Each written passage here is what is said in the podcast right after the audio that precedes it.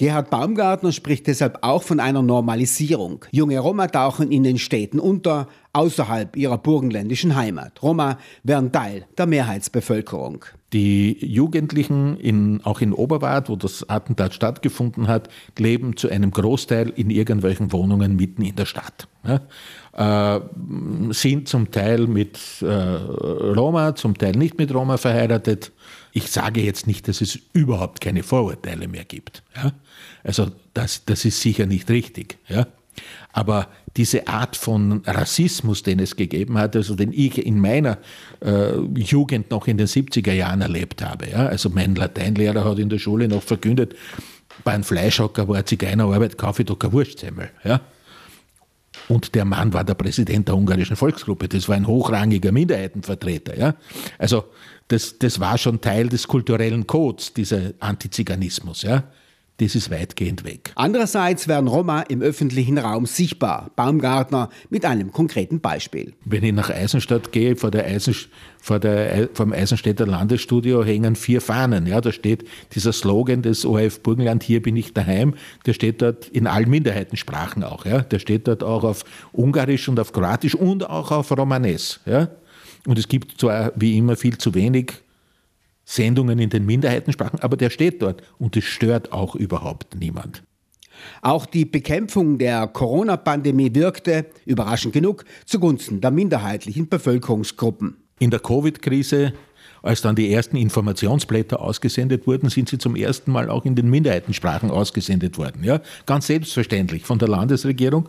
Ich kann mich erinnern, mit einer alten kroatischen Aktivistin haben wir telefoniert wir haben gesagt, dass wir das noch erleben dürfen, ja, dass diese Mehrsprachigkeit so selbstverständlich geworden ist, zumindest im Burgenland. Die liberaler gewordene österreichische Gesellschaft öffnete lange verschlossene Türen für die Roma. Ich glaube ja. Ja, weil das, das, das Beispiel, das ich vorher geschildert habe, ja, das heißt doch eigentlich, äh, wir wissen es eigentlich, wir wissen es ja eigentlich nicht, wie viele Roma in Österreich leben. Ja? Also durch, durch den Krieg in Jugoslawien sind ja viele äh, Kroaten, Bosnier, auch Serben nach Österreich gekommen. Ja? Die tauchen irgendwo sind, sind das Roma? Sind das keine Roma? Ja, nein. Es gibt ja kein Bekenntnisprinzip. Die auch erkämpften sozialen und politischen Freiräume machten sich bemerkbar. Roma organisierten sich in ihren Vereinen. Emanzipation konkret. Es gibt zwar Vereine, wo die organisiert sind, aber wenn wir uns die Vereine anschauen, ja, dann sehen wir relativ schnell, dass zwar für die Förderung nur die, die so, sogenannten autochthonen Vereine in Frage kommen, aber in denen sind genauso viele nicht autochtone Leute irgendwie engagiert. Ja? Also die, die Kooperation, für die Kooperation in den Vereinen ist das inzwischen völlig irrelevant geworden. Ja? Und das ist eigentlich, in der Förderpolitik ist das ein großer Nonsens. Nicht nur für die Roma, auch für die anderen Volksgruppen. Ja? Es gibt heute viel mehr zugewanderte Ungarn als wie autochtone Ungarn in Österreich. Ja? Und ein sehr blühendes Kulturleben, ja? aber wird auch nicht gefördert. Aber die haben natürlich stark davon profitiert. Und es fällt auf, sagt Baumgartner fast stolz, dass in Österreich die Integration der Roma über weite Strecken gelang. In der Nachbarschaft schaut es düsterer aus. Wir haben ja sozusagen die wahnwitzige Situation, Tschechien, Slowakei, Ungarn, ja, die stöhnen alle, unsere Roma sind nicht integrierbar. Ja.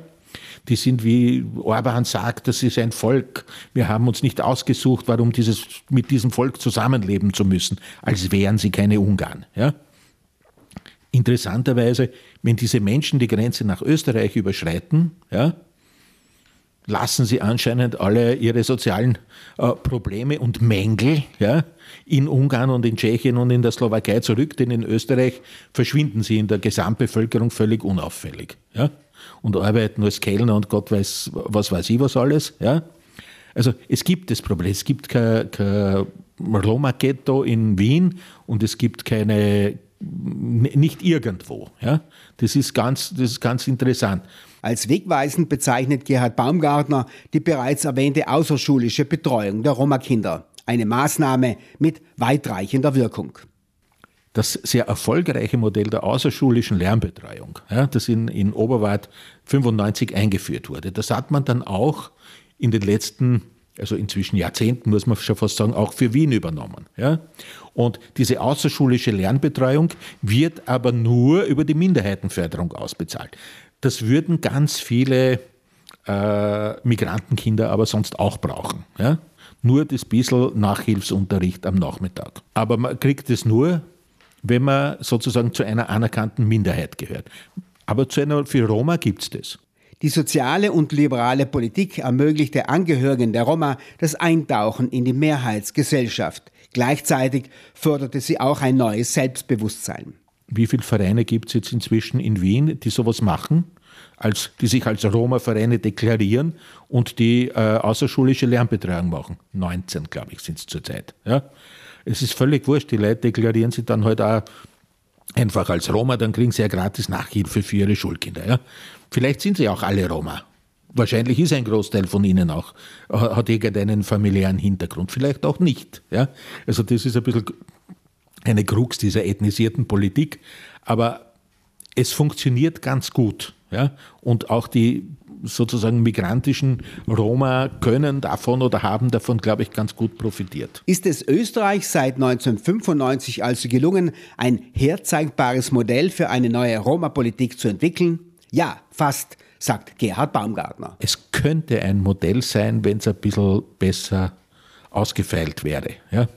Und wenn man es ein bisschen zielsicher gemacht hätte. Es ist ein positiver Effekt, den man dazu benutzen könnte, daraus ein Modell zu machen. Es hat aber im Falle der Roma hat es sehr gut gewirkt. Ja? Also bei weitem nicht alles ist in Ordnung in Österreich. Das muss man auch ganz deutlich sagen. Und es gibt auf persönlicher Ebene noch immer genauso viele Vorurteile, ja, äh, wie es früher gegeben hat oder vielleicht ein bisschen weniger. Ja. Vielleicht muss man es so sagen. Nach 89 hat sich die Situation für Roma in vielen Nachbarländern Österreichs wesentlich verschlechtert. Und das ist in Österreich nicht passiert. Ja. Also den Fehler hat Österreich nicht gemacht. Ja. Und Davon profitieren natürlich auch die migrantischen Roma, die hier in Österreich sozusagen sich in den letzten Jahrzehnten niedergelassen haben.